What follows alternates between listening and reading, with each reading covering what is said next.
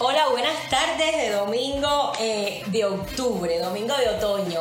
Muchas gracias a todos los que se van conectando. Gracias porque es tan eh, eh, agradable saber que están ahí esperando que llegue las 4 de la tarde para conectarse conmigo y con la invitada de cada domingo para conversar de cosas de madres, para conversar de cosas que nos importan, que muchas veces no se hablan y de cosas que, que podemos a través de nuestras experiencias ayudar a otras mamás a que se sientan identificadas, a que se sientan, eh, que tengan empatía y de alguna manera ir unificándonos muchísimo más a través de cualquier plataforma, en este caso esta plataforma, para saber que no estamos solas y que cada día eh, nos vamos uniendo y vamos cogiéndonos de las manos para salir adelante de tantas cosas eh, que nos van inquietando en nuestro día a día.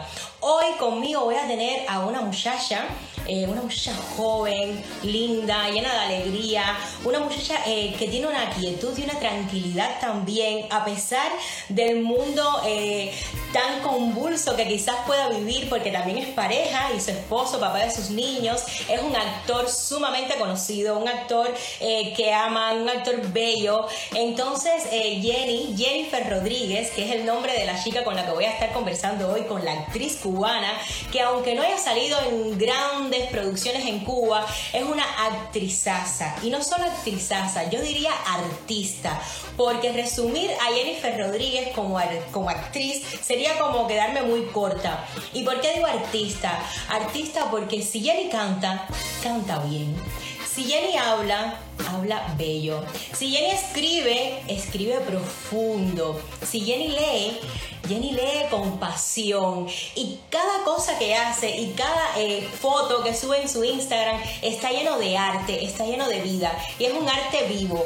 Y yo estoy feliz eh, de poder conversar con ella porque no nos conocimos en Cuba, o quizás sí, ahora recuerdo que una vez en Cuba coincidimos en un momento eh, justo de al lado del Trianón, en línea y paseo, pero ni siquiera nos dijimos hola. La vi con un grupo de muchachos jóvenes llenos de sueños, llenos de ilusiones, llenos de ganas, de empuje, y había una persona eh, a su lado que sí nos unificaba de alguna manera, que es nuestra gran amiga, eh, amor de nuestra vida, Yanelin, Yanelin Torres. Entonces hoy estoy feliz porque así es la vida y quién nos iba a decir que de alguna manera, además de Yanelin, nos iba a unificar las ganas de hablar y la pasión de hablar desde la profundidad del amor que sentimos eh, por este camino de ser madres. Entonces, sin más, quiero dar la entrada, quiero decirle a Jenny que me envíe la solicitud para que entonces ustedes y yo y Jenny podamos disfrutar de esta tarde de domingo en un programa más de Ser Mamá es de madre. Entonces aquí estoy esperando a Jenny. En lo que Jenny se va conectando, les voy a recordar que tenemos un espacio que se llama Tu respuesta a tu pregunta. Pueden eh, hacer la pregunta que deseen en la tarjetita de abajo. Aquí estoy viendo a Jenny que ya acaba de entrar y luego yo la leeré. También, por favor, los que no puedan estar en el live, eh, pueden ir a mi canal de YouTube, Limara Meneses, y van a encontrar un live producido, precioso, con un formato diferente. Así que los invito a que se inscriban eh, y se suscriban a mi canal. Entonces, le voy a dar la entrada a Jenny Rodríguez. Vamos a ver que la conexión nos ayude hoy. Jenny Rodríguez, la tercera madre eh, que... ¡Hola! ¡Hola! Ay, pero qué bonita presentación, Dios mío. Ya empecé ya llorando. Esto empieza bueno. Jenny, tienes la misma frescura de cuando eras eh, una niñita de la ENA. No parece que tienes hijos.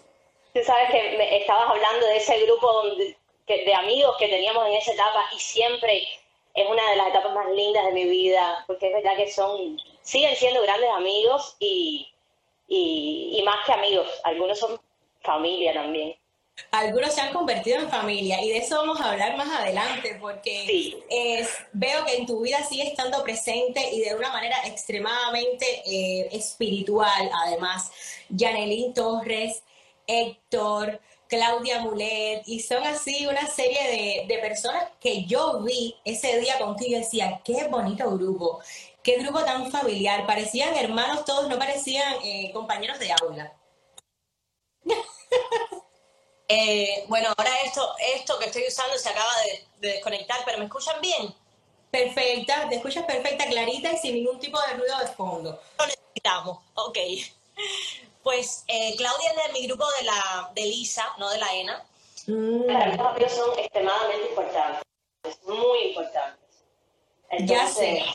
Eh, ahora, como te decía, son mi familia, mi, mi, mi, apoyo, mi, los tíos de mis niños, todo, todo lo más lindo que tengo. Eres una mujer muy afortunada y ahí vamos a ir luego. Jenny, eh, esta chica que ustedes ven aquí es mamá, aunque no lo parezca, porque no lo parece, parece una niñita de 14 años, es increíble. Es mamá de dos niños, de dos niños hermosos que provienen del amor y de un amor que tiene mucha historia, porque es un amor muy largo en el transcurso de la vida de ambos, porque se conocen desde que son chiquiticos ustedes, tú y Héctor. Sí, tenemos varias temporadas. es como Game of Thrones. Es una serie. Es una serie así mismo, pero eh, desde la ENA, estuvimos juntos desde la ENA, yo creo que lo más bonito también es conocer, fue conocernos como compañeros de grupo, de ese grupo maravilloso. Eh, Héctor es un actor increíble, yo lo admiro mucho y, eso es lo que más me hace amarlo. Cada vez que lo veo actuar yo le digo, me enamoro diez veces más de ti, porque es, un, es, un, artistazo también. Y entonces eso, eso, me, eso me encanta. Pues yo una vez le escribí a él, y hablo rápido para empezar ya a conversar de lo que estamos aquí, de lo que nos compete, eh, y le escribí cuando lo vi en, en la serie que está en Netflix. Eh, cuatro estaciones. Cuatro, estaciones. y de La Habana. Y me quedé muy impresionada y dije, yo le tengo que escribir a este muchacho aunque no lo conozca. Y le escribí, le dije, eres un gran actor, me encanta tu trabajo.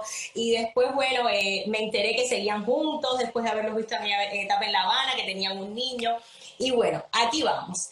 Jennifer Rodríguez, mamá de dos niños, señores, de Luca y de Lía. Y de Laia. Y de Laia. Ah, yo lo leí en español, se pronuncia Laia. Y de Laia. Sí, se escribe, se escribe Laia, o sea, L-A-I, latina, de puntico, A, y se pronuncia exactamente así, Laia. Ok, pues entonces de Laia, de Lucas y de Laia. Jennifer, eh, conocemos una frase que nos persigue mucho, que es las niñas son de los papás, los niños son de las mamás. Cuando yo escucho esa frase, yo eh, pienso para dentro de mí, digo, pues yo estoy embarcada. O sea, tres niñas. Tengo tres hembras, o sea, aquí nadie es mío, aquí la labor que hice fue por gusto. Entonces, eh, me encantaría escucharte a ti desde la experiencia de tener una niña y un niño, eh, que me hable sobre eso, si esa frase realmente es eh, verídica o qué tú crees acerca de esa frase. Bueno, eh, mi, niño está muy chiquitico, entonces todavía me queda por averiguar. los dos son muy cariñosos. Lucas, que está un poquito más grande, es muy cariñoso, o sea, a él le encanta abrazar, dar besos, dar cariño, le encanta pero sin duda lo que Laia tiene con Héctor es una cosa de otro planeta. No es lo mismo que el que tiene conmigo, no lo es. Ahora mismo yo la fui, a, él la tenía cargada y yo la fui a coger y es que no, yo sé que ella me quiere, pero no es igual. ¿De verdad? Sí. yo no sé si cambie. Yo, yo por ejemplo, mis padres son maravillosos, yo los amo mucho a los dos, yo de niña tenía con mi papá enfermedad. O sea, no había hombre más lindo que mi papá, no había hombre más inteligente, no había hombre más apuesto, y mi papá es gordito, pero no había hombre más apuesto, me quería casar con mi papá y ahora lo sigo amando. Pero a medida que fui creciendo, fui viendo que mi mamá es una mujer que, que, que, por favor, de, con una inteligencia emocional que ojalá algún día yo pueda tener la mitad de la inteligencia emocional que tiene mi mamá. Muy, es una mujer extraordinaria. Y entonces, el, el, quizás ella sentía de niña eso mismo, cuando yo era niña eso mismo, que yo quería más a mi papá a ella. Claro, ¿y crees que, ese, crees que ese sentimiento y ese entendimiento y ese vínculo lo has eh, percibido más después que eres mamá?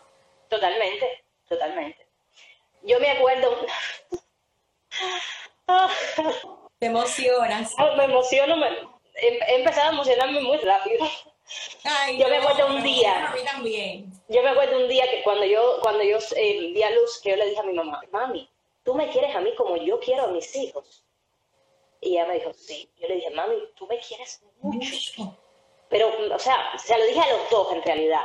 si ustedes me quieren como yo quiero a mis hijos, eh, eh, ¿cómo les pago? ¿Qué hago para pagarles lo que ustedes sienten por mí? Que no se explica hasta que uno es, hasta, que uno lo vive, no, no, no hay manera de explicarlo. Por más que tú digas es, una, es lo más bonito, no, no se puede explicar.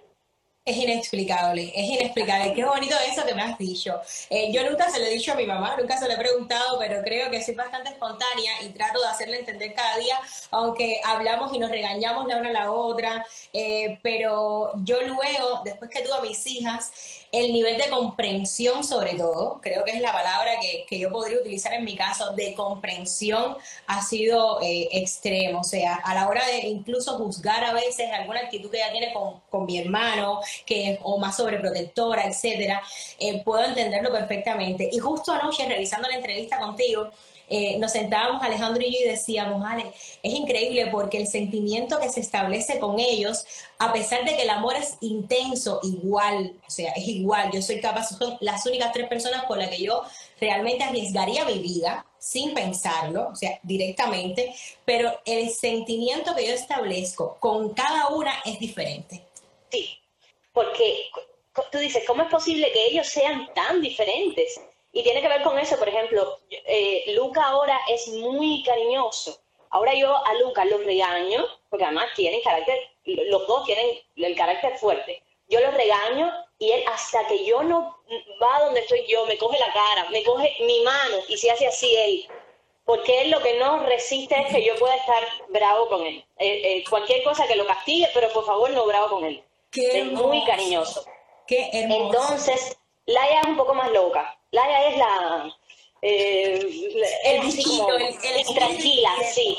Es también más pequeña, entonces todavía eh, Luca ya tiene, no sé, lo conozco mucho más porque tiene un poco más de tiempo. Entonces hay que ver Laia, pero, pero creo que son tan diferentes siendo hermanos. Físicamente se parecen mucho, pero sus personalidades son diferentes, que yo creo que por eso hacemos vínculos con ellos diferentes. aunque, aunque se amen, que, por favor, y a la, igual.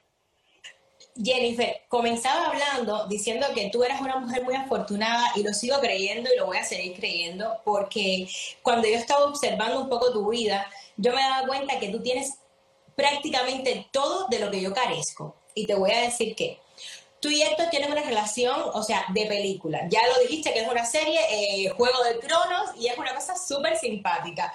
Eh, ahora voy a seguir ustedes establecieron una relación de amistad preciosa con sus amigos, compañeros de la ENA, que ha seguido creciendo a través de los años hasta convertirlos en, familia prácticamente. Y yo me percaté en tu Instagram que esos amigos están en Miami cerca de ti.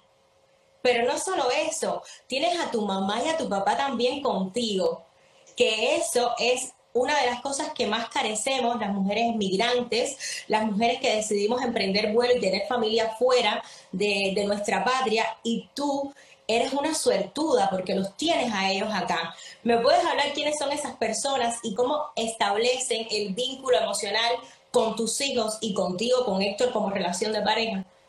Sí, eh, mis padres son, bueno, de hecho vivimos con ellos. Desde, desde que tuvimos a Luca, Héctor y yo, quisimos que son nuestros niños, entonces vamos a buscar la manera, nos equivoquemos o no, va a ser nuestra manera. Mis padres los respetan mucho, muchísimo. Nosotros escuchamos sus consejos, pero ellos saben que las decisiones con relación a los niños, al final las tomamos nosotros, pero es un apoyo tan grande.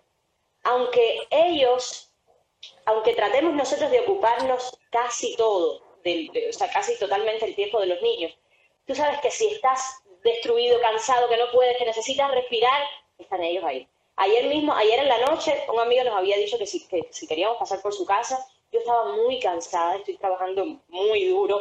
Héctor está cuidando a los niños en la casa, son dos niños, demandan mucha energía. Los dos estábamos muy cansados, pero necesitábamos salir, necesitábamos desconectar. Y mi mamá, yo le decía, pero como se lo digo a mí, mi papá se quedó con ellos en la mañana solo para que yo pudiera trabajar, porque doy clases de teatro para niños.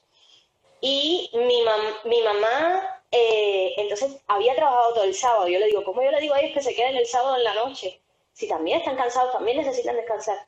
Y me dijeron, no, dale, si vayan un rato y nos quedamos. Y nos cubren y no... y no solo eso, no, e, es la tranquilidad de que si tú necesitas un respiro, si necesitas un apoyo, están ahí. De que si la niña tiene fiebre, yo me puedo despertar una hora, mi mamá se despierta a la otra, mi papá a la otra y esto a la otra. Eh, yo sé que, eh, que soy muy dichosa, porque además no solo que están viviendo con nosotros, no, no solo que se quedan con ellos, también de la manera que lo hacen. Son unos padres súper entregados, juegan con los niños, son súper divertidos. Los niños, por supuesto, lo aman. Ahora que y los amigos, a ver, no, no, dime, dime, quiero escucharte. Los amigos, pues, eh, cuando yo llegué, eh, Yanelín, que es nuestra amiga en común, que es un amor de persona, ella y yo teníamos una relación en la ENA, pero de super hermanas. Después esa relación se enfrió un poco cuando nos graduó, a final de, los años. No pasó nada, nunca tuvimos un problema, ¿eh? pero eh, nos graduamos y nos distanciamos un poco, nos seguíamos queriendo, pero ella se fue de Cuba. Y cuando llegamos aquí, que nos veíamos una vez cada tres meses, pero nosotros tenemos un amor demasiado intenso. Y, y Héctor David después vino también, y son como, es como estar cerca de gente que te vio crecer, que tú viste crecer, porque entonces la carrera de actuación es una, etapa, una carrera donde uno se tiene que desnudar como ser humano, tiene que sacar todos sus miedos. En cinco años de esa eh, de esa etapa de 15 a 19 años que uno está pasando por tantas cosas, y termina por conocer, termina por conocer a la persona, a la persona que es, que está detrás de, todo el cascarón que pueda haber porque no queda de otra. Entonces, tener cerca a esas personas que tú conoces mucho, que te conocen mucho, que, que son además talentosísimos, buenas, buenos amigos, ¿qué te puedo decir? Eh, por eso, bueno, Yanelín y David son los padrinos de, de Laia. De Laia. De Laia. Jenny, eh, cuéntame. O sea, nosotras las mujeres, cuando decidimos dar a luz, eh, pasamos por procesos emocionales de locos, eh, pero somos muy arriesgadas y nos volvemos un poco locas luego, porque yo creo que la felicidad y el regocijo que nos dan los hijos, a pesar de los pesares, hace que olvidemos el dolor, que olvidemos las malas noches. Es como una sustancia que hay ahí que se queda, que tú sientes y dices, wow, se me fue rapidísimo. El momento del parto incluso llega a ser bonito. Los tres días del hospital llegan a ser disfrutables cuando pasa el tiempo y haces un, eh, un, throwback en, en el tiempo. Y bueno, luego nos volvemos un poco locas, chocamos con la misma piedra y decidimos volver a tener otros hijos. A veces dos, a veces tres. Entonces... Yo creo que me quedé en dos. Creo que ya yo cerré, me parece. Entonces, ahora es que viene la parte importante y la parte en la que yo me preocupo muchísimo y me encanta conversar con mujeres como tú tan inteligentes. Eh, Gracias. Cuando, cuando tú eh, vas a tener esa otra bebé, en este caso Alaya, ¿qué pasa por tu mente? ¿Qué sientes? Porque vienes a traer a otro bebé al mundo con un bebé chiquitico todavía, que fue mi caso en la segunda niña. O sea, es cómo vas a dar amor a un nuevo ser sin dejar de atender o desatender a esa otra personita que aún demanda todo tu amor. Todo.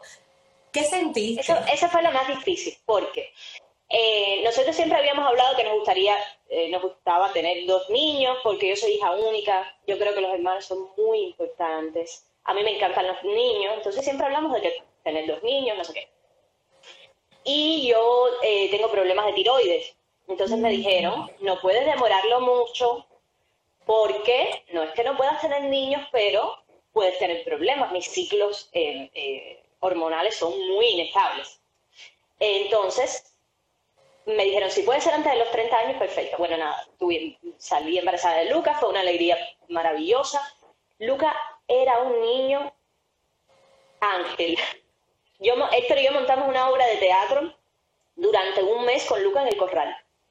Y él, tú le dabas un juguetico, estaba ahí atendiendo y se volvía a sentar, no se sentía. Él se empezó a sentir ya cuando yo estaba embarazada de la Entonces, como él era un niño tan, tan, tan, tan, tan tranquilo, era como, yo no tenía miedo de tener otro niño porque si me sale así es como fiesta. Pero bueno, nunca pensamos tenerlo tan pegadito. Eh, queríamos esperar, por lo menos cuando tenga dos, tres añitos, no sé qué, y la gente decía, bueno, pero es mejor más sequita. Yo decía, pero es que yo creo que tan pequeñitos necesitan todavía mucha atención, le voy a compartir la atención. Bueno, en eso estábamos cuando salí embarazada. Eh, yo me quedé en shock, no se lo dije a Héctor. O sea, yo estaba haciendo un microteatro musical que dirigía Yusnel Suárez con Fran Urquizas, y en el micro, en la obra, era el ensayo general de la obra. Y en la obra yo le decía a Frank, que era mi pareja, le decía, estoy embarazada. Y era verdad. Y entonces, y en el ensayo general le digo, estoy embarazada. Y él siente y le digo, Fuli, que estoy embarazada. Y me dice, no joda. Porque yo tenía a Lucas muy pequeñito. Y de meses. Y nada, le dije, Héctor no sabe nada, me hice la prueba y quedé tan impresionada que ni siquiera se lo he dicho. Pero bueno, entonces me senté con Héctor. Yo nunca me, he hecho una interrupción. Em, entonces, yo sabía que si me tocaba hacer una interrupción, para mí iba a ser emocionalmente un bombazo. Pero le dije a Héctor, vamos a pensarlo eh, con la cabeza fría, porque estábamos viviendo en un apartamento, eh, porque tenemos un bebé, vamos a pensarlo. Le dije, Héctor, vamos a pensarlo bien. Y Héctor me dijo, Tú piensa lo que tú quieras. Yo lo tengo, yo, yo tengo muy claro. yo la quiero, sí, y estoy feliz y, vamos allá. Y ya. Al, al, mis hijos se llevan un año y medio. O sea, muy poco tiempo. Muy poco tiempo, sí. Y, es, y la, cuando tuve a Laia, eh, que era de, lo que estabas hablando, que yo creo que, que eh, para, el, para el parto, después del parto de Laia fue lo que más triste a mí me puso. No creo que tuve depresión postparto, pero sí lo que le llaman la tristeza postparto. Que porque eh, yo dije, ahora cuando mis hijos se conozcan, ahora Luca le va a ir encima a la niña, la va a besar, le va a abrazar y va a ser su hermanita. No fue así. Él fue al hospital y eh, quería que yo lo cargara, yo no lo podía cargar, porque bueno, estaba recién operada. Y era como que ahí no había nada.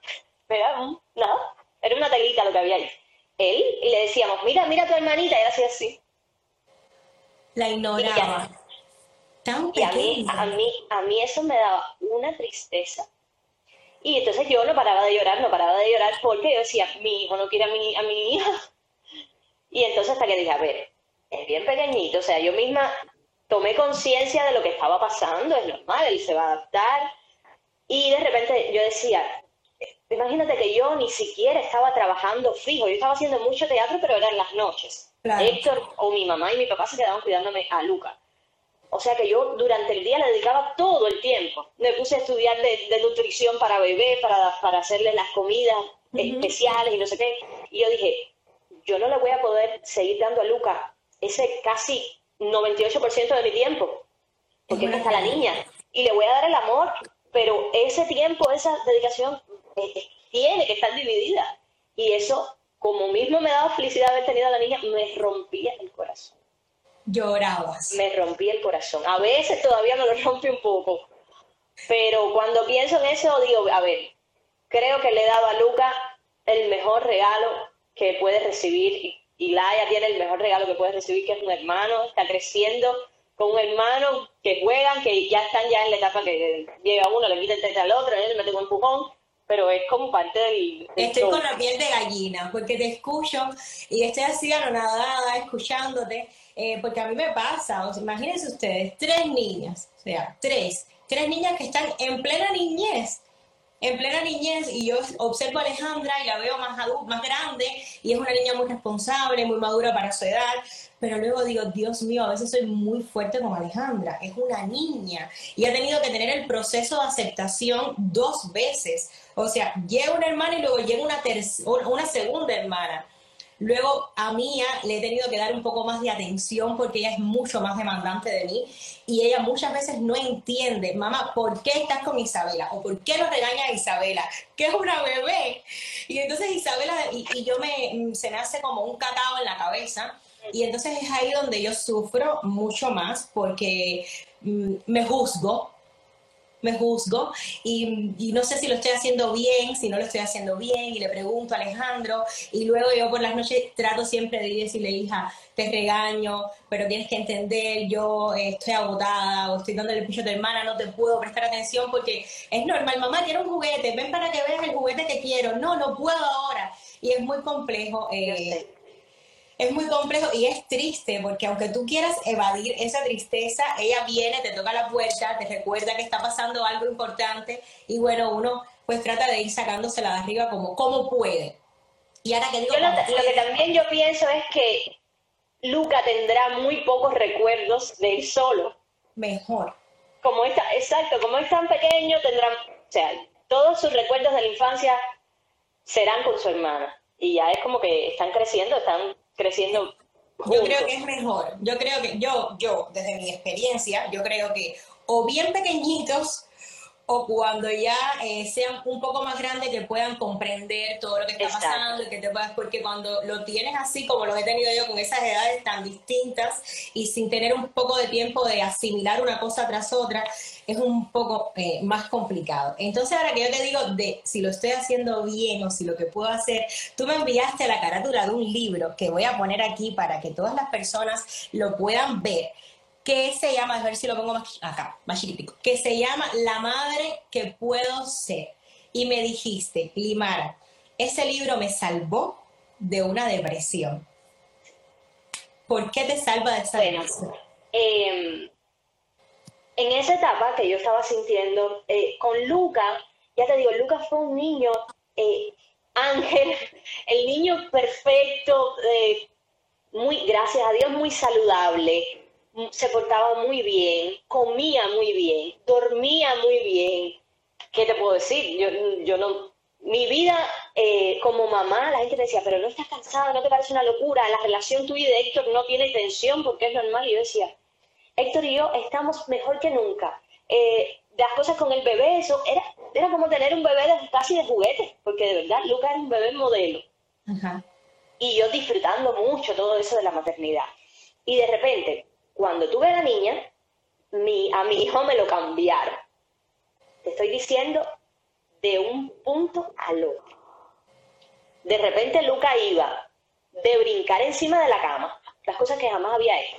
Brincar encima de la cama, que sabía que era una cosa que él no podía hacer, a tocar un adorno, que en mi casa jamás se quitaron los adornos de la casa. Él sabía que él no podía tocar nada y no lo tocaba. Iba como de algo que él no podía hacer a otra cosa que no podía hacer para llamar la atención. Entonces yo dije, a ver, no solo, no solo eh, está, está siendo difícil para mí esto de, los dos niños, doblemente cansada, porque durante el día tenía a Luca que demandaba mucha energía y durante la noche entonces Laia que no dormía tan bien, en fin. En el hospital apenas dormí. Y o sea que cuando yo llegué a la casa yo tenía un cansancio de eso, todas las mujeres que van a dar a luz que puedan dormir, o sea, en el hospital, porque yo con, con Luca me pusieron esa, ese medicamento para dormir después del, parto. Con Laia yo dije, no, no, no, mejor no. Y no dormí. Y es, o sea, tu cuerpo necesita descansar. Llegué a la casa extremadamente cansada. Lucas se estaba portando muy mal. Que para nada mi hijo no es así. Es frustrante. Y era que estaba, estaba llamando la atención una bebé chiquita, yo con todo eso que estábamos hablando en la cabeza, de que ya, ya no es Lucas el centro del, universo, ya son Luca y Laia. Y entonces mm, dije, mi, o sea, esa maternidad perfecta que yo tenía no, no es. Entonces, eso me... Eh, em, esa etapa coincidió con la etapa de que Lucas hacía algo mal y lo tenía que regañar, y lo tenía que regañar fuerte que, sabemos que como madre nos rompe el corazón, pero es que él estaba llamando la atención y se estaba portando mal. Entonces yo a veces lo tenía que regañar fuerte y lo tenía que castigar y de ahí no te paras y se bajaba y bueno, los castigos que, tenemos que poner porque se estaba portando mal. Y entonces yo decía, mi hijo me va a odiar. Todo lo, perfecto que había vivido el posparto de Lucas, no le estaba haciendo el, mi, mi segundo posparto. Entonces, me encontré con este libro, que es una madre, eh, ay, ella no es chilena, no sé si es chilena, bueno, no voy a decir si no estoy segura, precisamente su teoría en el libro es, no es la madre que quiero ser, es la madre que puedo ser. Pero además, esa que yo puedo ser es justo lo que mis hijos necesitan. Esto que yo les estoy dando, este tiempo, de esta manera, en esta medida, es lo que ellos necesitan. ¿eh? No te pidas más. Eso que tú le estás dando, ellos lo están recibiendo bien. Porque a veces somos muy duras con nosotros. Nosotras somos muy exigentes. Muy, exigentes, exactamente. Entonces, eh, bueno, nada. Entonces, eh, por suerte me encuentro este libro. Esta mujer que además eh, cuenta todos los disparates que ella podía hacer como madre. Ella tenía un, ella, ella tiene como un cuaderno de desahogo que era un cuaderno cuando ella estaba muy alterada y era un cuaderno donde ella se ponía a escribir. Lo que tengo deseo es coger al niño, pero ponerlo en la cuna y mutearlo y que él no pueda hablar en siete días, todos los, todos los horrores que se le podían ocurrir. ella lo escribía, era como su cuaderno negro, su cuaderno oscuro, pero para desahogarse. En fin, que tú, te empiezas, tú empiezas a decir, no estoy, no soy la única, no me pasa a mí nada más.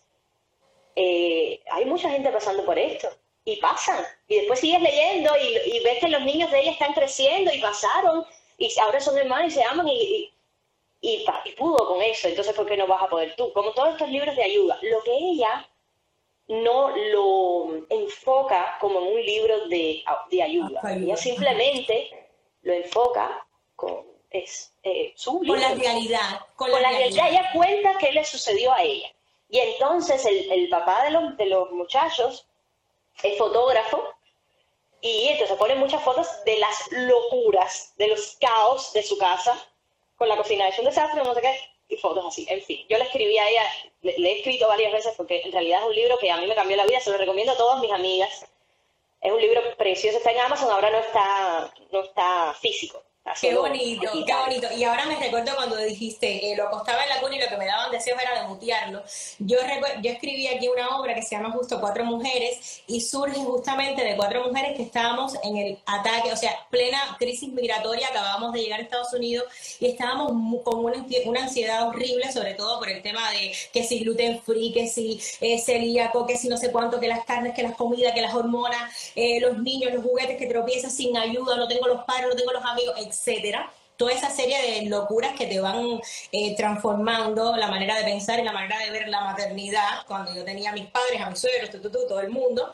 Y luego hay una parte que yo escribí que decía, ojalá los niños vinieran con una etiqueta reembolsable que diga, si no está satisfecha con el producto, puede devolverlo y le reembolsamos el dinero. Y entonces las personas, cuando le escuchaban, había como una cosa así como, como ah, mi personaje era el personaje que odiaban porque yo dije, yo tengo que escribir algo de lo que yo estoy sintiendo realmente. Y era como una psicóloga que le decía, a la, o sea, le decía todo lo que las clientas no querían escuchar. O deberían de venir con un botón on-off para pum, apagarlos cuando ya uno esté alterado. Y es muy alentador saber que hay una mujer que escribió de esta manera y voy a buscarlo, voy a buscar el Te va a encantar, es que te va a encantar porque además está escrito de una manera, yo me lo leí, no me lo he vuelto a leer, pero me, o sea, hace tiempo no me lo leo. Es un libro que yo quiero repasar a cada rato porque además ella cuenta como el proceso de hasta los, ellos son adolescentes, qué sé yo. Y yo digo, bueno, como estoy viviendo otras cosas, igual y ese mismo libro me vuelve a ayudar. Claro, no siempre. Yo creo que recurrir a los libros que nos ayudaron un día y leerlo en otra etapa de la vida, siempre vas a encontrar una nueva experiencia, una nueva lectura. Lo que sí me queda y le digo a todos es, tú eres lo que ellos necesitan. No busques más en... No te, no, te lleves recio. Exacto. todos los niños son diferentes, todas las madres son diferentes. Tú trata de dar lo mejor que tú tengas. Si tú le estás dando a tu hijo lo mejor que tú tengas, eso es lo, lo mejor que ellos pueden recibir. Así que te van a amar, te van a amar, te van a amar. Yo ahora mismo no recuerdo ningún momento malo con mis padres, creo que tampoco los, los, tuve, algo malo tuve que haber hecho cuando era pequeña y algún regaño, algún castigo, por supuesto, pero eh, creo que me forjaron, forjaron mi personalidad y me ayudaron a ser eh, lo que soy hoy, la mujer segura que soy, y estoy feliz. Y si mi mamá y mi papá están por ahí escuchándome, pues les doy gracias por ayudarme a haber crecido de la manera que, que crecí, estoy contenta, con, como lo hicieron, estuvo perfecto. Y ahora sí, oye, Jennifer, a ver, eh, cuando llegan esos momentos de, ay, espera, no quiera llegar ahí todavía o voy a llegar ahí, sí. Cuando surgen esos momentos de tedio, de agobio, de, ay, Héctor, o sea, tú eres mi pareja, pero no me eres suficiente, necesito más, necesito salir a canalizar esto. Esas personas de las que hablábamos ahorita, ¿cuál es así la primera que viene a la mente de Jennifer y decir, necesito hablar qué está pasando conmigo? Yo tengo a Alenis, o sea, Alenis es mi pañuelo de lágrimas, por ejemplo. Eh, tú sabes que yo los tengo a todos, porque depende. Porque, por ejemplo, eh, si son las cosas de, los niños, que lo mismo Yanelín que, que, Claudia, o a que tengo un montón de, amigos maravillosos, otros amigos maravillosos que lo llamo y le, cuento, y a Yani, Yani que tiene su niño también, imagínate tú, Yura, Yurelis, también, como ellos tienen al niño un poquito más grande que el mío, son mis amigas que yo amo y nos ayudamos y nos pasamos la mano, Dianela también, bueno, en fin. Todas somos como una comunidad de, de, madres. Entonces, em, lo que pasa, por ejemplo, Héctor David es, se mete en unas mecánicas filosóficas que me encantan. Entonces, a veces, entonces a veces me dice, por ejemplo, él un día llega y me dice, ¿tú estás feliz con lo que estás haciendo con tu tiempo? Porque yo, eh, eh, eso es que nos pasa cuando estamos eh, sin trabajar, cuando los niños son muy pequeñitos que estamos sin trabajar, que nos decimos, estoy perdiendo tiempo, o sea, se me está yendo la vida y estoy en la casa con el bebé. Y, yo le dije a David, siento que tengo, tengo necesidad de hacer cosas como actriz o trabajar o buscar dinero o no sé qué, no sé, pero me siento estancada. Y el David me dijo, durante tu día, tú sientes que lo que estás haciendo con tu tiempo a ti te satisface. Tú sientes que... Y yo me quedé así mm, y me repasé y yo dije, ¿sabes qué? Cuando yo estoy durante el día, yo siento que no puedo estar en un mejor lugar, ni en una mejor compañía, ni haciendo una cosa mejor. Entonces me dijo, entonces quítate esa idea ya ¿Por qué? Porque hay alguien que de repente te encuentra en la calle y te dice, Jennifer, pero tú que eres actriz y no estás actuando, ya, ya eres mamá, ya dejaste de actuar. Que a veces eso la gente lo dice inocentemente, a veces no tanto, pero es un cuchillazo. Es un punzón. Y es un buen punto. Todos debiéramos ser mucho más delicados. Porque a veces hacemos comentarios que pueden llegar a ser muy bien. Es muy fuerte entonces, lo viví, lo viví. Entonces, ese, ese, todavía toda esa mecánica filosófica me ayuda igual. Entonces, todos mis amigos, ya te digo, tengo un montón de amigos. Todos, de una manera u otra, yo soy muy conversadora. Al final terminamos hablando de cosas que yo digo que, nos mueven. Entonces, todos de una manera u otra me, eh, me ayudan cuando estoy fundida. Y sobre todo Héctor. Héctor y yo hablamos cantidad. La Mira, me dice, no puedo. Lo tengo aquí, lo tengo aquí y te lo voy a poner. De Jenny, ¿qué decirte, mi niña? Su papá. Yo le doy gracias a Dios por tener la niña que tengo y porque Maya, ella haya formado una familia como la que tiene. Por Dios, y que lo estamos disfrutando muchísimo, que vivimos juntos. Esos nietos míos son la vida. Yo estoy orgulloso de, de la familia esta que ha creado. Me encanta cómo tiene sus niños, cómo los cría, cómo le da esa pasión que, yo creo que yo sufrí cuando era, era chiquitita. Nada, yo te quiero, un grande. Y, y de mujer ya Jennifer es una tremenda profesional, es una mamá bien linda, ella le provee a sus niños toda esa magia, es muy cariñosa con ellos, es muy madura y, es el orgullo, es el orgullo de, de nosotros, de todos nosotros. Te amo mi vida, te amo mi hija. Amanda Winfield, querida. Mira, cuando pienso en qué decirte y Limara me pregunta que, que, te dijera todo lo que yo sentía, lo primero que me viene a la mente es decirte gracias. Gracias por, por esa energía tan linda. Gracias por tu amistad, por tu tiempo, por la música, por, por la sonrisa y por todos esos años de estudio y todos estos años de seguir siendo amigos y, y ahora más que nunca familia. Eh, muchas gracias. Eres una persona extremadamente especial y definitivamente parte de, de mis esenciales, de mis imprescindibles en la vida. Así que gracias por hacerme padrino. Un abrazo gigante y te quiero mucho. Jennifer Rodríguez, ¿cómo estás, mi amor? Eh, estoy súper feliz de que estás en este programa porque sé que tienes mucho que decir y mucho que dar. Jennifer es el referente de lo que yo como madre quiero lograr el día que, que lo sea. Y de verdad, eh, eres una inspiración. Así que nada, estoy súper feliz de que, de que estés en este programa. De, gracias Alimara por invitarte porque creo que la gente se merece escucharte y se merece saber lo increíblemente talentosa y amorosa que eres. Te adoro, gracias Limara y nada, nos vemos pronto. Hola, mejor mamá del mundo. Aquí estamos tu nena y. Queremos decirte que lo has estado haciendo muy bien y lo vas a seguir haciendo muy bien, ¿verdad? Ujú, ujú. Qué bonito es. Te amamos mucho. Gracias por enseñarle tantas canciones lindas a, a Luca. Y le tienes que enseñar dos otros más al aire. ¿No de Luca? Luca, Luca. Eating sugar. Show your hand. Dile a mamá.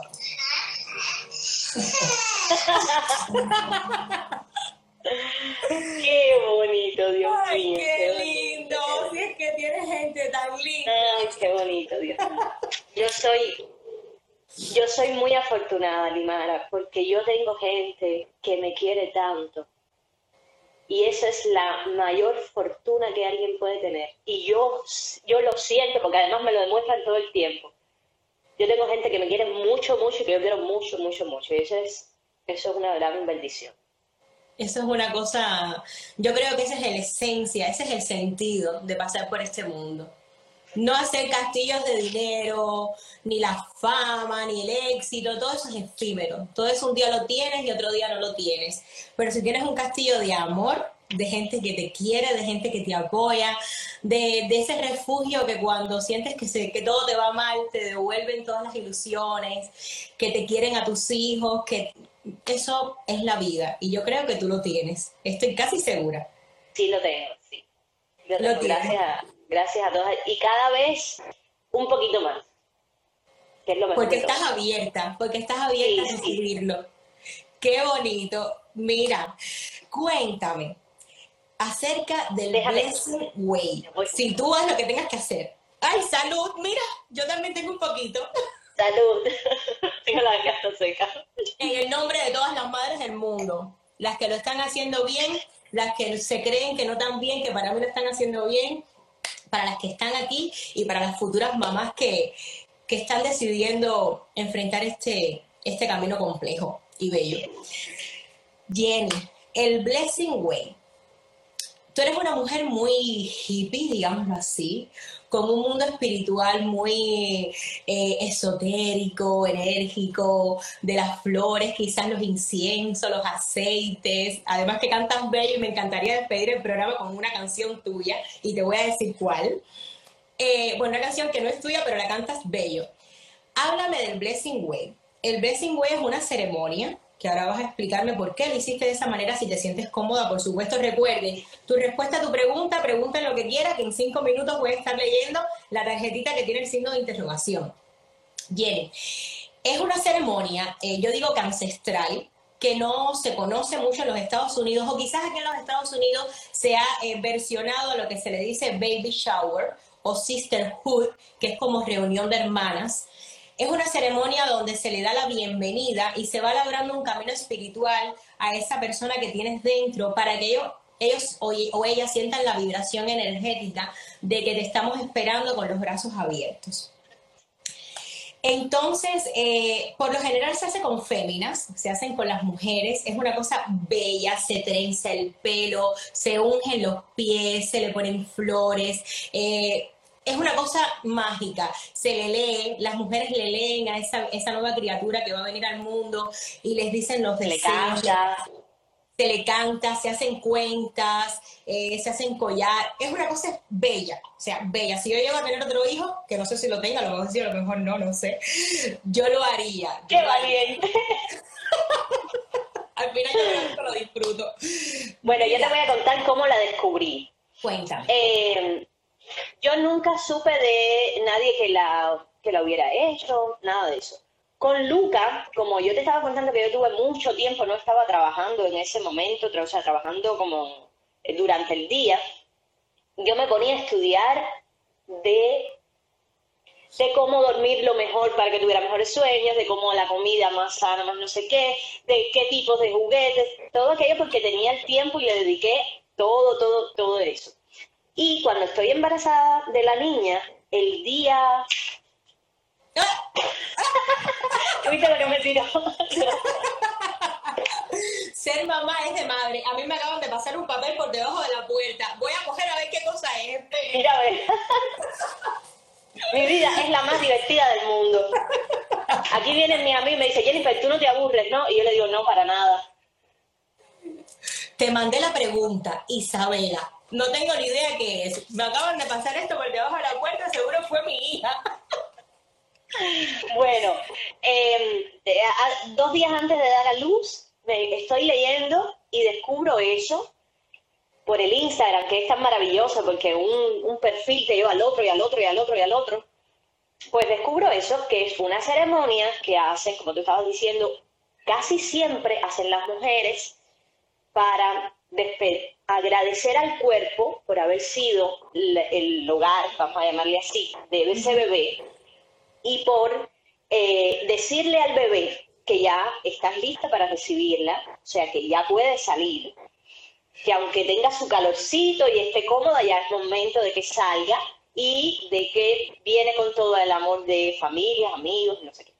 Bueno, todo, todo lo que tiene que ver con con religión o con energía o con todas estas cosas, pasan, bueno, yo le digo por mi filtro, que quiere decir que yo lo hago, yo lo leo, yo lo hago como lo sienta. Entonces, yo dije, bueno, eso lo leí dos noches antes, yo dije, solo me queda una noche. Ya no le podía decir a mis amigas, todas vengan, porque además todas estaban trabajando, no podía. Y dije, bueno, mañana, que es mi última noche antes del parto, yo voy a hacer mi versión donde van a estar, vamos a hacerla Héctor, Luca y yo.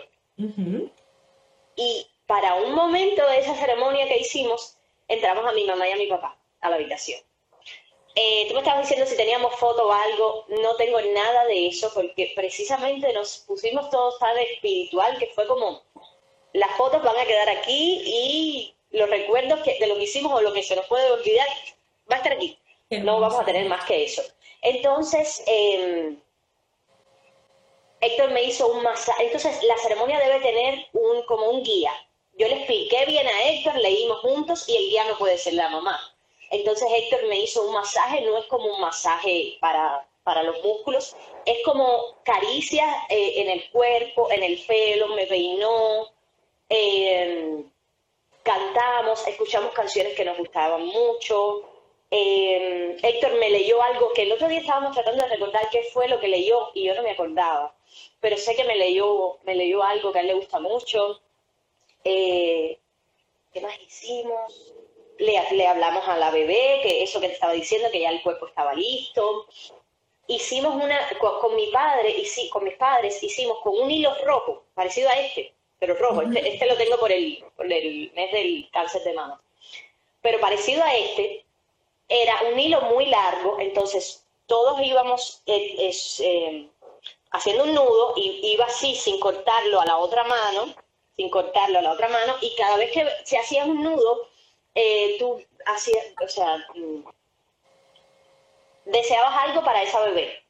Ojalá que tú vengas con la alegría, no sé, así.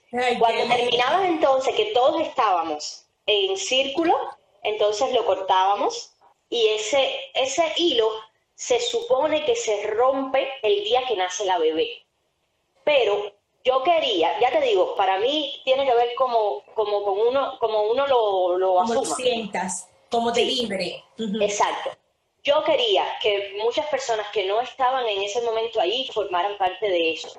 Entonces, el día del, eh, del nacimiento, fue al otro día, cada vez que una de las personas, tampoco es que fueron un montón de personas al hospital, porque, bueno, eh, eso es delicado, pero eh, los amigos que fueron, Yanelín, Héctor, eh, Carlos Pintado, Claudio, bueno, en fin, los amigos que fueron, y la familia, mis tías, se ponían el hilito le, le hacían un, le pedían el deseo y se quedaban. Y ese hilo estuvo ahí con él hasta que se reventó. Mm, algunos estuvieron tres meses con ese hilo, del fin. Y así hicimos otra cosa que yo puse una cajita pequeñita, azul la tengo por ahí, donde ellos le escribieron lo que, lo que, lo que quisieran. Le podían poner un pedazo de una canción, un fragmento, le podían hacer un dibujo, en fin, muchos pedacitos de, de papel.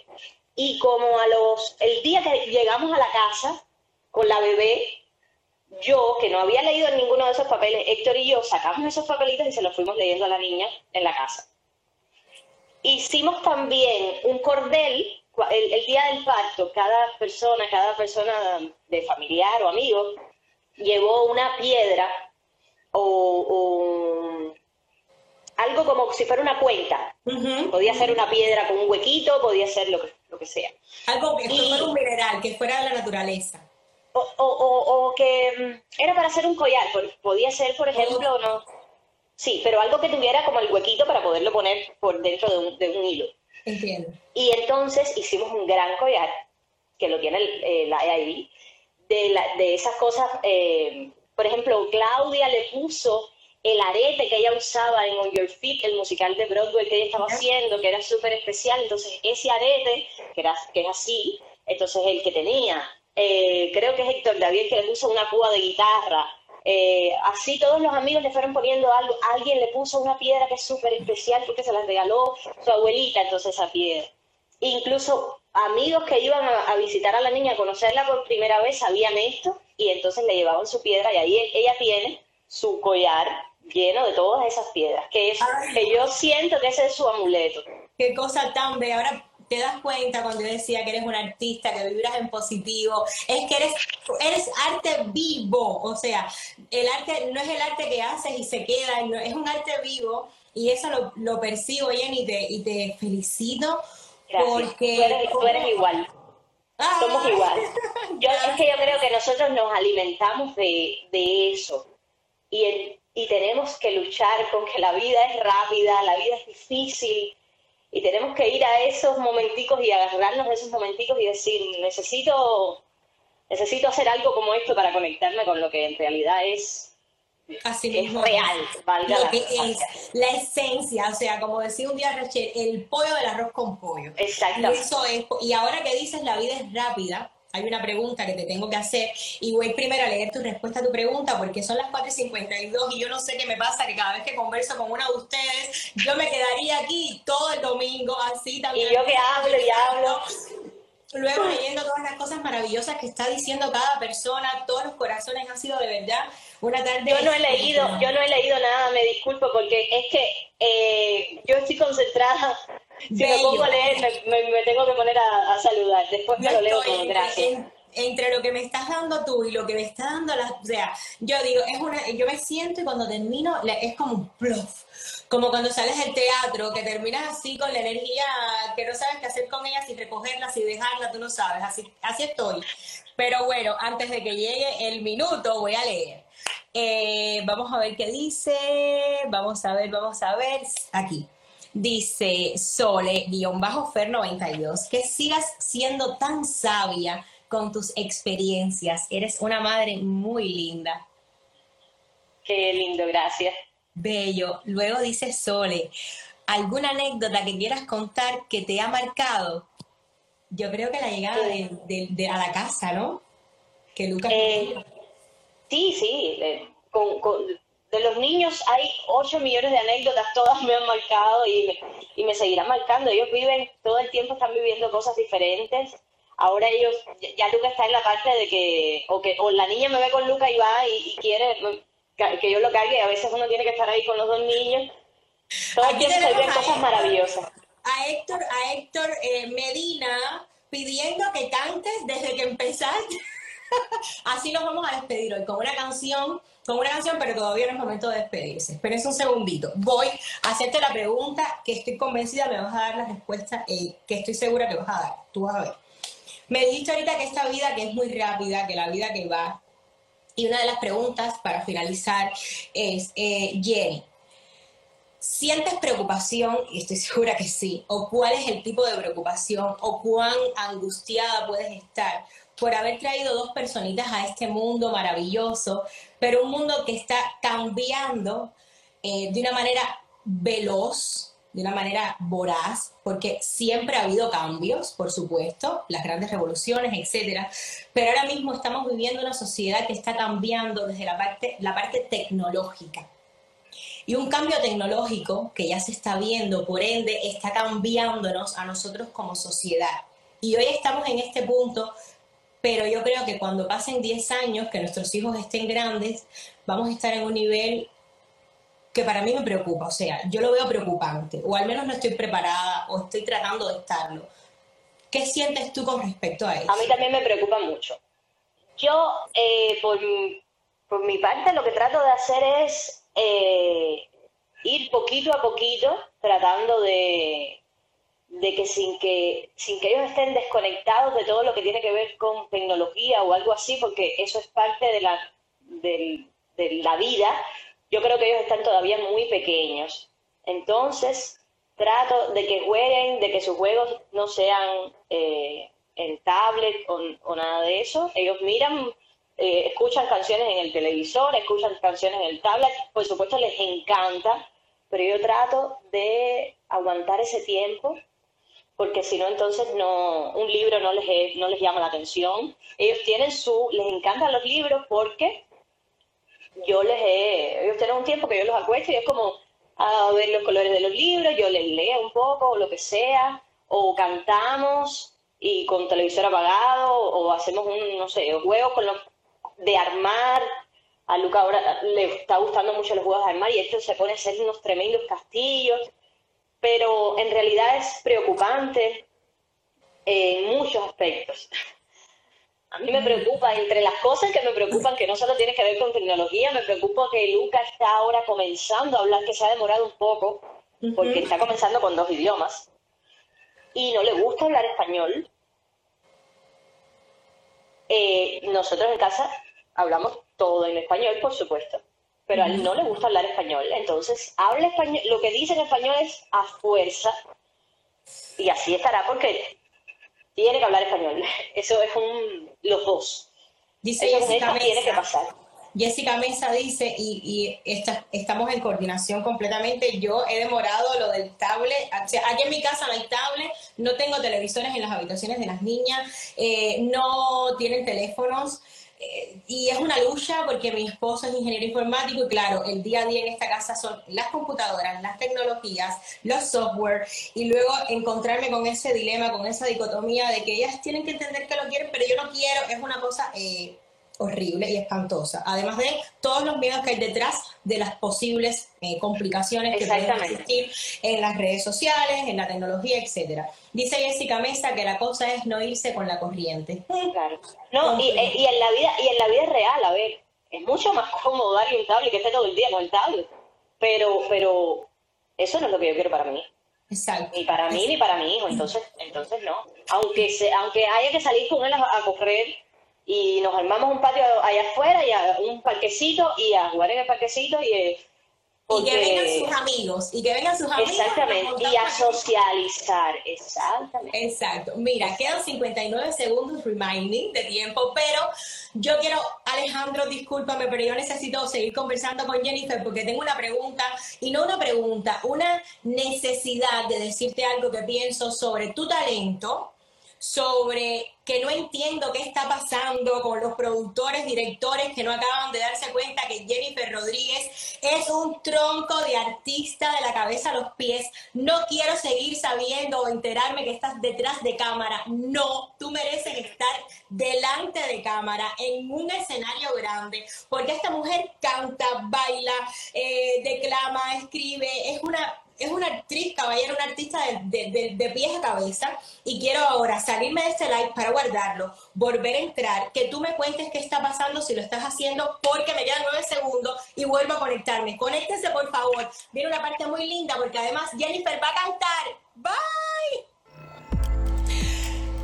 estoy muy, muy, muy contenta. Muchísimas gracias a todas las personas que han estado conectadas desde que comenzó el live, a los que se van conectando. Em, tenía necesidad, aunque vaya a volver loco Alejandro a la hora de editar este, este live, eh, de conversar con Jennifer sobre este tema que voy a hablar ahora mismo con ella, eh, porque yo siento que no es justo, que no es justo eh, que una mujer tan talentosa, tan joven, tan maravillosa, eh, tan creativa esté detrás de una cámara. No lo es. Y entonces, yo no sé de qué manera vamos a ver en Miami si se empiezan a crear eh, movimientos artísticos más eh, efervescentes donde empiecen a incluir actrices como Jennifer Rodríguez. Y yo, ay Dios mío, estoy utilizando esto como una plataforma de, debate y de, y de cosas, pero no. Estoy hablando de ser mamá, es de madre, y entre eh, dificultades que tiene ser mamá, a veces quizás es muy difícil ganar dinero, ganar buen dinero. Déjame agacharme que dice... Estoy aquí gozando.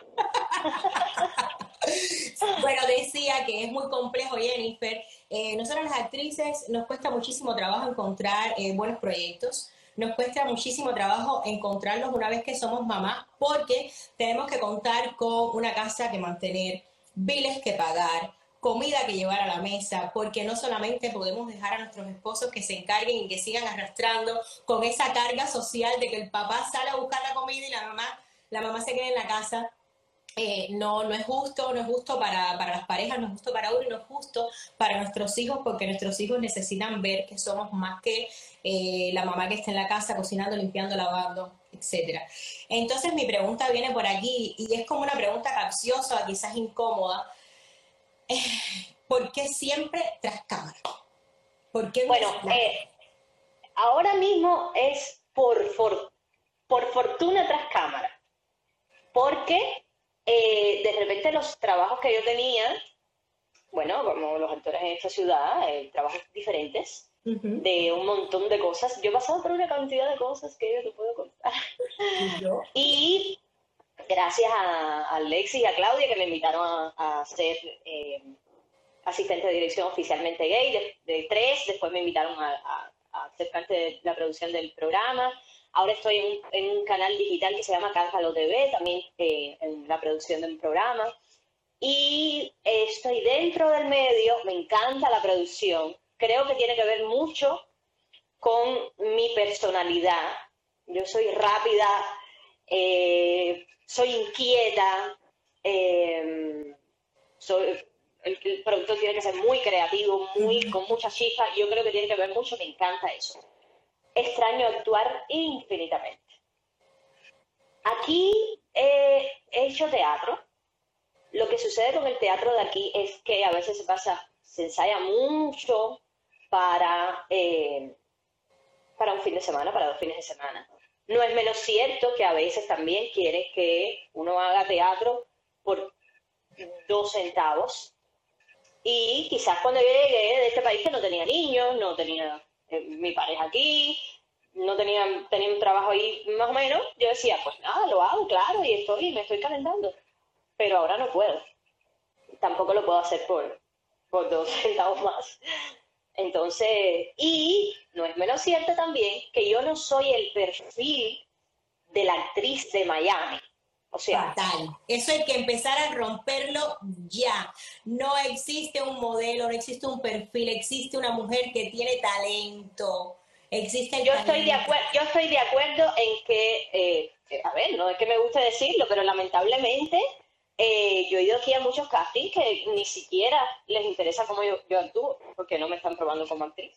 Entonces me están probando casi como modelo para hacer una obra de teatro o una novela o una película, ¿entiendes? Afortunadamente, yo siento que hay directores con los que he trabajado que han repetido, Junel Suárez me defiende y me invita a todo lo que hace y escribe cosas para mí. Yo le estoy más que agradecida porque de verdad las obras que yo he hecho posparto han sido obras de Junel, que con Fran además que le tengo que agradecer que ha sido todo lo paciente para entre función y función del microteatro hay que darme un tiempo para yo extraerme la leche de los senos y él me tira como, como si pudiera ser mi hermano, me tiraba una sábana así por arriba y yo me enganchaba a la máquina esa y el... Yo decía, ayer fue qué cosa más rara esto, yo, bueno, en fin. Pero gracias todos a Fran. apoyándome. Perdona que te Sí. interrumpa. Gracias a Fran por la parte que me toca de ese cuidado, porque es muy importante tener compañeros de escena, compañeros de trabajo eh, que comprendan ese momento Sí. y que estén ahí apoyándote, cubriéndote, cuidándote. Y Héctor, y Héctor, por supuesto, también llevándome la comida corriendo, o se quedaba con la niña, me llevaba el bebé, y, en fin, todos en función de que yo pudiera hacer teatro. En realidad he hecho bastante teatro, pero en realidad me hubiera gustado hacer más. Me gustaría estar haciendo, estamos en una etapa complicada, pero me muero por, por, por actuar, me muero. Es como, es como una enfermedad que cuando llevas mucho tiempo te, te, te ala de los pelos, te dice, ya hace falta ya hacer algo. Eh, Pero he tratado, he tratado de canalizar eso en la producción. eh, yo quiero escribir, es un, algo que yo quiero hacer para, aunque no nadie lo lea nunca, pero yo me lo debo. Yo quiero escribir algo para niños. Y, y todas esas, esas pequeñas eh, cosas que estoy haciendo pueden ir, canalizar, pueden ir canalizando la frustración que tengo por no estar haciendo teatro. Ojalá, ojalá y que llegue esa oportunidad porque creo que creo que los productores y los directores de Miami se lo deben contigo. Se lo deben. Mira, ahora mismo estaba en el chat. Gracias, mi cielo. Vi en el chat a Miki Galván, que es de esas personas que uno conoce y hace clic al momento, que es como te conozco de toda la vida.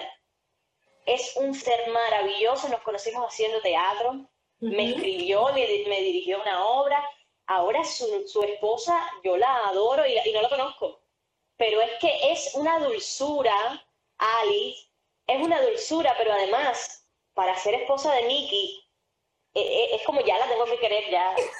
Es una niña bella, es una mujer bella que además a todas las mamás que están conectadas tiene una, unas eh, cláusulas y unos programas preciosos de marionetas, de títeres, de canciones para niños, sí. canciones Ahí para está. niños. eh, Yo sé que me están viendo y les envío un beso muy grande, los dos son, ellos lo saben, porque yo se los, yo se los digo siempre que puedo. Son de esas personas especiales que tú no tienes que tener cerca, incluso ella, que tú no tienes que conocer, incluso tú, para que sean una persona especial y una persona que uno le tenga mucho cariño. Eso Muchas también, la- las reyes, eso la- la- las reyes, no, las, las redes, las redes traen esa- esas cosas maravillosas también. Yo creo que ese es el punto, utilizar las redes para estas cosas, para unirnos, para crear cosas bonitas y para si le vas a dar un tabla a tu bebé, mujeres, eh, sesiones todo el tiempo de que ven, que consuman contenido que aprendan, que consuman contenido inteligente, que lo hay, lo hay a borbotones, hay gente maravillosa creando cosas para los niños y ahí está la página de Parabajitos de nuestra amiga Yani Martín que hace cosas maravillosas, obras de teatro digital, está. Alice, Alonso, Alfonso o Alonso, Al- Alfonso, Alfonso, y, y creo que hay muchas personas haciendo cosas muy lindas, muy lindas, muy lindas. Entonces, eh, va llegando el momento de despedirnos, porque tengo que dar el pecho.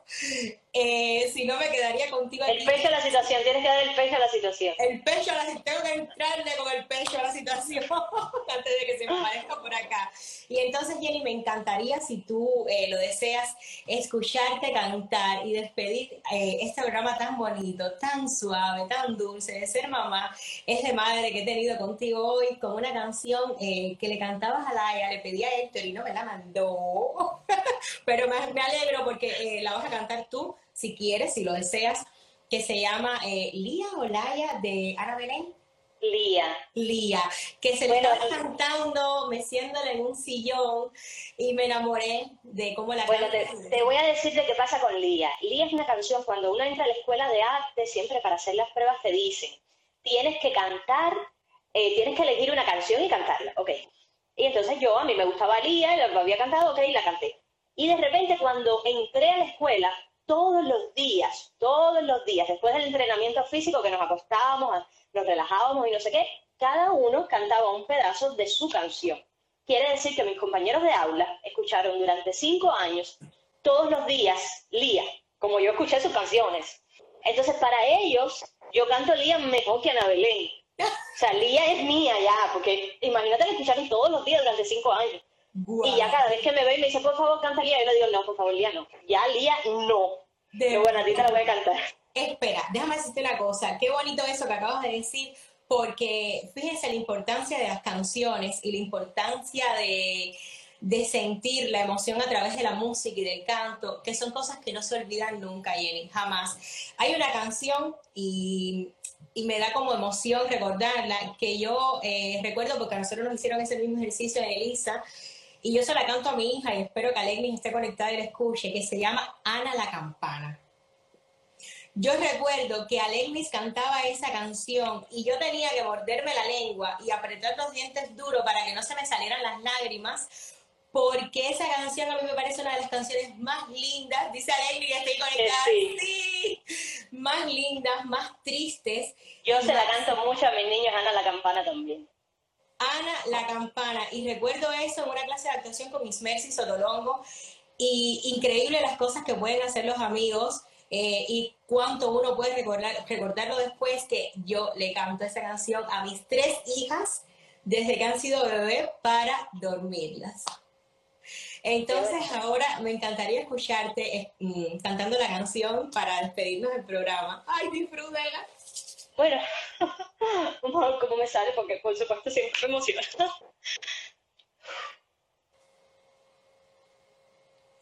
Lía, con tu pelo edredón de terciopelo que nos pueda guarecer si me encuentra en cueros el amanecer. Lía entre tus labios a los míos, respirando en el vacío aprenderé cómo por la boca muere y mata el pez.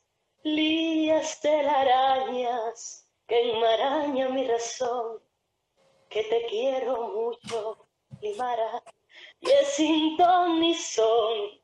Lías cada día con el día posterior, y entre lío y lío, lía, lía, lía con tus brazos, un nudo de los lazos que me ate a tu pecho, amor. Lía con tus pelos la parte de mis sesos que manda en mi corazón. No la canto hace tres millones de años porque yo no canto a Lía ya.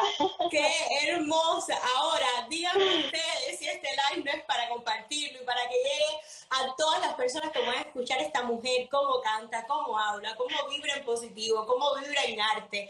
Eres hermosa, Jenny, hermosa. Gracias, mi hermosa. cielo, gracias. Yo me he sentido tan bien desde que, desde que me escribiste la primera vez para decirme que, que tenías esta idea. ah, Yo te dije, me parece bellísimo. Y me- cuando me escribiste para decirme, quisieras estar ese día, te dije, por, por favor, claro que sí, me, me muero de, de emoción y de deseos y claro.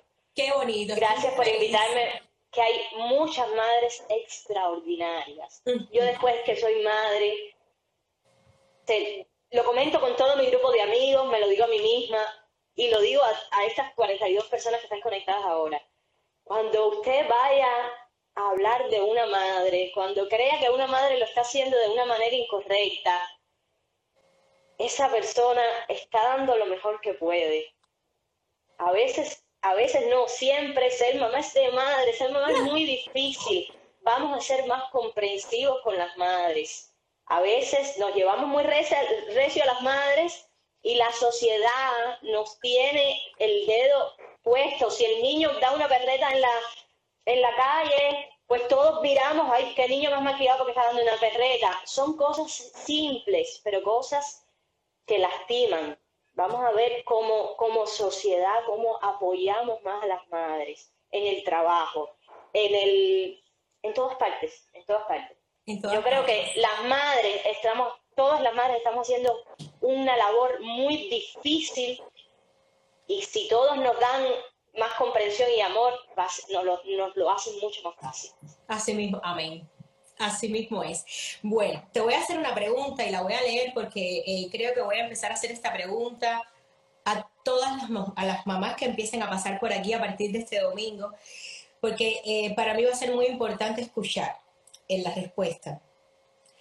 Todo padre tiene un sueño, tiene un sueño grande para sus hijos y un sueño que a veces puede cumplirse o no. Y su más profundo arrepentimiento sería el no poder cumplir ese sueño para sus hijos. Jennifer, ¿cuál es ese sueño que tú guardas profundamente en tu corazón para Luca y para Laia? Que se sientan felices con lo que están haciendo. Héctor dice algo que a mí me encanta, yo ya saben que lo amo, ya lo he dicho varias veces, que es, ese es el sueño de otra persona. Por ejemplo, a Héctor le dicen mucho, pero tú no quieres ir a Hollywood, tú no quieres actuar en Hollywood. Y Héctor le dice, pero eso no tiene que ser el sueño de, de todos los actores. Eso quizás sea tu sueño, pero si no es el mío, yo quiero que ellos sean felices con lo que hagan. Así sea una vida sencilla, simple, sin grandes o las grandes pretensiones que uno tiene como, como estigma, pero que se sientan realizados y que se sientan, lo más, lo más importante, que se sientan felices con ellos mismos y seguros con ellos mismos, felices de quienes son, porque yo creo que esa es la base de todo. Como el limón. Como el limón. Como el limón. muchísimas gracias, Jenny, por haberme acompañado. Gracias a todas las personas que han estado conectadas eh, y que se han vuelto a reconectar. Eso dice mucho de, de, lo linda que ha sido esta conversación en esta tarde contigo. Y nada, espero encontrarnos rapidito, que la vida me dé la oportunidad de abrazarte, de mirarte a los ojos y decirte que estoy muy contenta y muy feliz de haber coincidido de alguna manera, quizás en, no, en no en Cuba, pero sí en el momento preciso. Gracias. Gracias, por quedarte aquí conmigo para decir las dos que nos vemos el próximo domingo en un programa más de qué? De ser mamá es de madre. Chao, gracias. Gracias mi vida, gracias a todos.